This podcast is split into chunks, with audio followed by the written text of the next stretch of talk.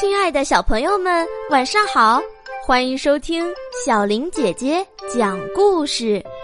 今天我们一起来听绘本故事《小红和小黑》，作者是日本的宫西达也。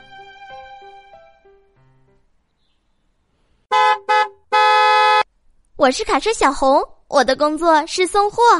现在我要去狸猫叔叔家拉货啦。到了狸猫叔叔家，狸猫叔叔说：“小红，朱先生一家要在三角岛的山顶盖一座新房子，你能把盖房子的材料送过去吗？这次的货物可不少呢。”狸猫叔叔还没说完，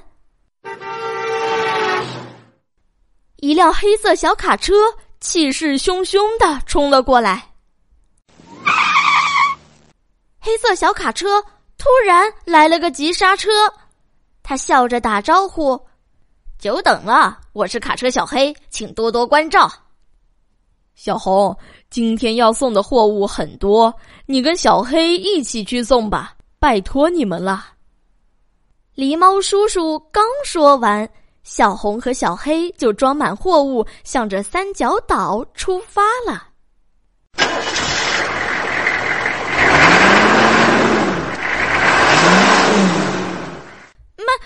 点儿，小黑，不要开那么快。什么嘛，还是你快点儿吧，别那么磨磨蹭蹭的。我们得快点儿送到。水泥搅拌车哥哥对他说：“开开快车很危险的。”橙色汽车阿姨吓了一跳：“哎呦，差点儿就撞上我了！”可是小黑还是喊着：“让开，快让开！”开慢车真碍事儿。就在这时，警车先生飞快的追赶着小黑。黑色小卡车，黑色小卡车，快停车！快停车！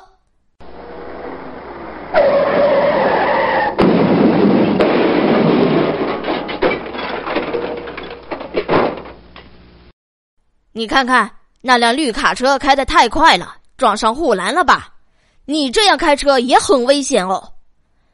小黑吓得浑身发抖。小黑，光跑得快不一定就好呀，咱们还是慢慢开吧，一边往前开一边欣赏风景，多开心啊！小红微笑着说。小黑跟在小红后面，哼了一声，把头扭到一边去了。不过，他看起来心情已经好多了。你看，小黑，前面就是山路啦，加油啊！他们沿着陡峭的山坡向上爬。这时候，呀，森林着火了！小红不知道该怎么办了，小黑却飞快的跑到另一条路上，转眼就不见了。小黑，小黑。森林着火了，你丢下不管，太过分了！火势渐渐蔓延开来，怎么办？有人吗？快来人呀！小红正用力的喊着。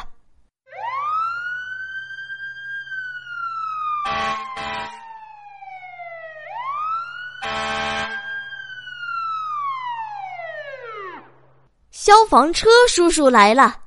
好了，快点儿，快点儿！小红松了一口气。可是消防车叔叔因为带了好多水，身体太重了，爬不上山坡。好看我的！小红在消防车叔叔后面用力向上推，可是他的力气太小了，根本推不动，还是不行呀。小红这样想着的时候，哎，消防车叔叔和小红开始慢慢的爬上山坡。啊，小黑，是你？你刚才去哪儿啦？小红问。我去叫消防车叔叔了，就是因为你老说慢慢开，慢慢开，我才回来晚了呀。小黑有点生气。在消防车叔叔的努力下，山火终于被扑灭了。太好了，小红松了一口气，开心的笑了。哼，快走吧，不然我们就迟到了。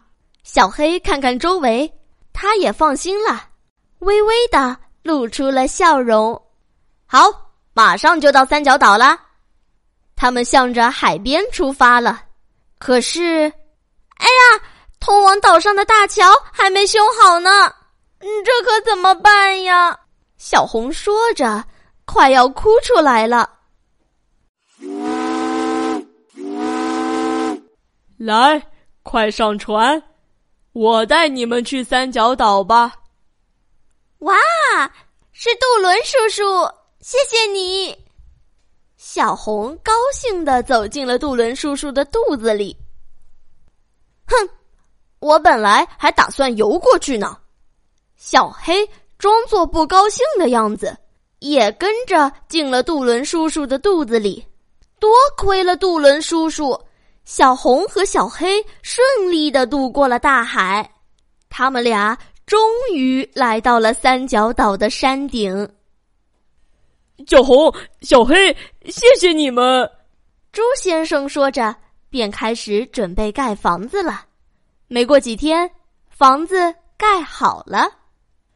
这栋房子又大又漂亮，周围还种满了鲜花儿。狸猫叔叔和所有的小汽车都跑来参观了。哎，房顶上怎么没装时钟呢？我记得那个时钟应该是小黑运送的吧？狸猫叔叔说：“一定是小黑弄丢了。他喜欢开快车，只顾自己往前跑。”不知是谁说了一句：“对，对不起。”小黑说着，快要哭出来了。这时，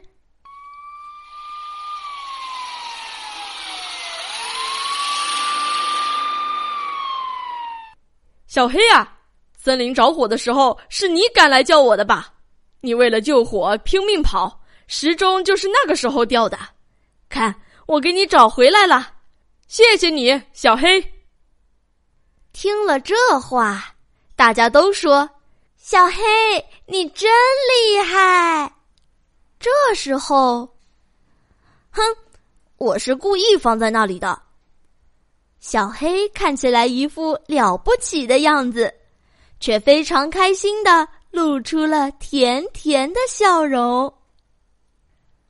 好了，今天的故事讲完了。又到了小林姐姐说晚安的时间，亲爱的小宝贝，睡吧，晚安。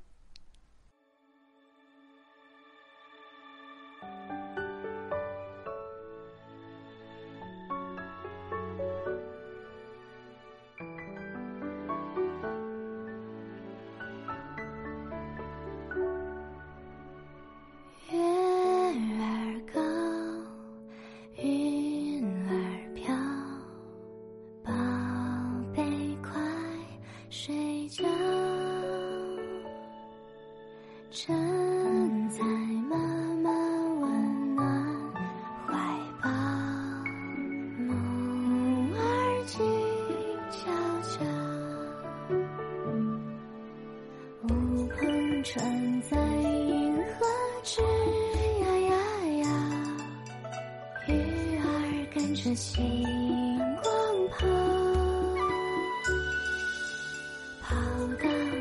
沙落在云端云儿做我摇篮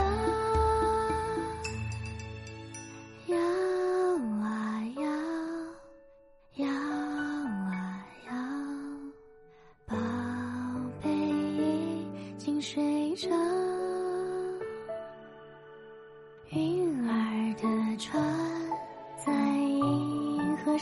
飘，梦儿静悄悄，乌篷船在银河直摇呀摇，鱼儿跟着戏